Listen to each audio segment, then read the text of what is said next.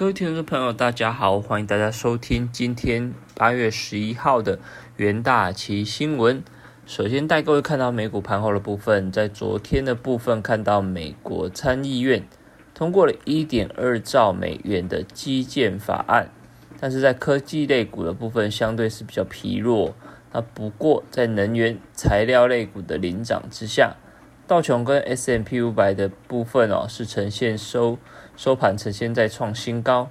不过在纳斯达克指数跟费半的部分，在昨天是呈现收黑。那尤其是在台积电 ADR，在昨天是下跌了一点五 percent 之多。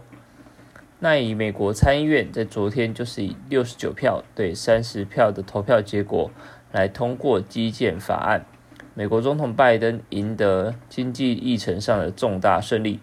并且形容这是一项历史性的法案。那从参议院的多数党领袖舒默正在积极转向推进下一步的三点五兆美元的预算案。那新冠肺炎疫情持续蔓延全球，在截稿之前，根据美国霍普金斯大学的一个统计来看的话，全球确诊人数已经飙破二点零三亿例，死亡人数也是突破了四百三十一万例。在美国来看的话，累计确诊人数已经超过了三千六百万例，那累计死亡人数也是突破了六十一万例之多。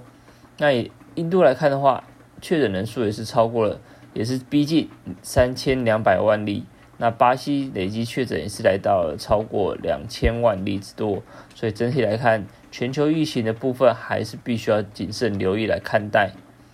那在昨天的部分，美国四大指数来说的话，道琼是上涨了零点四六 percent，纳斯达克的部分是下跌零点四九 percent，S M P 五百上涨接近零点一 percent，那费城半导体指数下跌超过一点二 percent。那在重重点个股的部分，看到根据彭博社的报道，那以目前全球晶片交货的周期。延长到了二十点二周，显示在晶片荒的部分并没有趋缓的迹象。那美国商务部部长雷蒙多也在七月中旬曾经表示说，已经看到全球晶片短缺问题有所短缺。那晶片上也是承诺生产更多的车用晶片，但是在最先数据来看到的话，其实更能反映目前更真实的情况。那整体来说的话，晶片交货一个周期已经来到二十点二周，那也是比六月份的部分增加了接近八天之多。那也是这家公这个研调机构所追踪的数据来看的话，是等待时间最长的一次。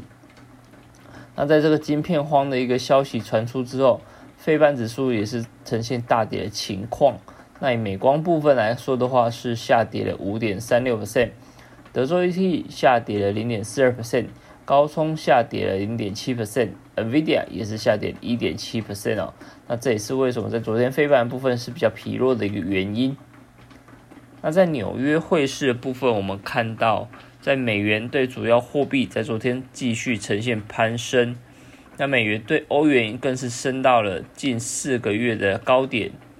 因为市场也是反映说，近期强劲的就业数据会不会促使联总会比预期更早启动量化宽松货币政策的退场？那以美元指数来看的话，昨天上涨零点一 percent，是连续第三天的上涨，那上涨也是来到接近近三周来的一个高点。那市场后续将会聚焦这礼拜三即将公布的消费者物价指数。那以及本月底在杰森后所举行的全球央行年会，那以及这段期间费了的官员所举行的公开谈话，会不会对所谓的一个量化宽松货货币政策退场的一个立场有所改变？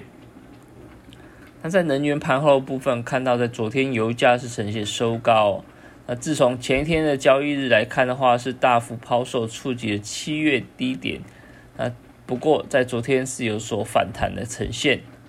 那先前大跌的最主要原因就是担心 Delta 变种病毒的一个散播可能会削弱能源需求。那以 WTI 期原油来看的话，昨天反弹上涨二点七 percent。那布兰特原油也是反弹上涨二点三 percent。那比较留意得到的是，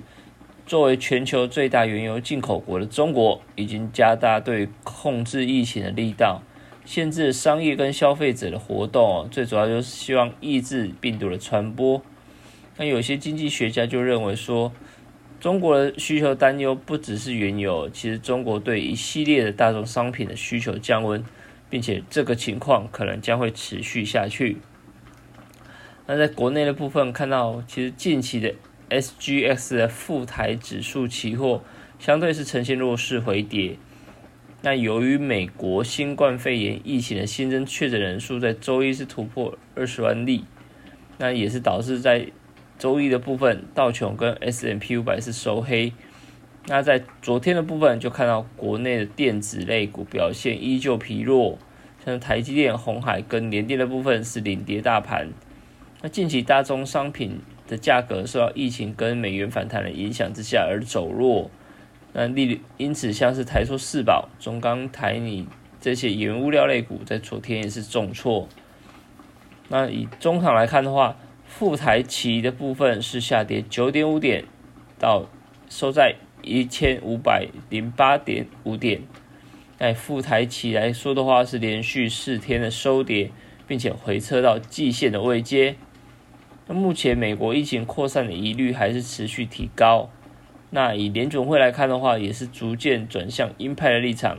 使得美债殖利率上升。那美元的部分也是走强。那以富台期来看的话，预期暂时难以摆脱高档整理的一个僵局。那另外在个股的部分，看到在两大国内两大半导体的指标厂，台积电跟联发科的部分，在公布七月营收是呈现同步的衰退。那台积电来看的话，七月营收是月减百分之一十六点一。那以联发科来看的话，是月减百分之十五点一，啊引起市场关注。那法人就表示说，台积电的主要客户苹果正处于新旧。产品的一个交替期，加上非屏手机受到印度跟其他国家疫情升温的影响之下，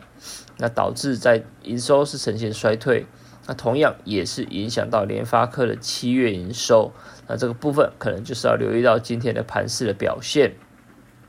那接着进入我们三分钟听股期的单元，那首先第一个看到群创的部分哦，公布七月营收是月增长二点三 percent。那这个部分也是较去年同期增增加了三十五点六 percent。那其中在各尺寸面板出货量来看的话，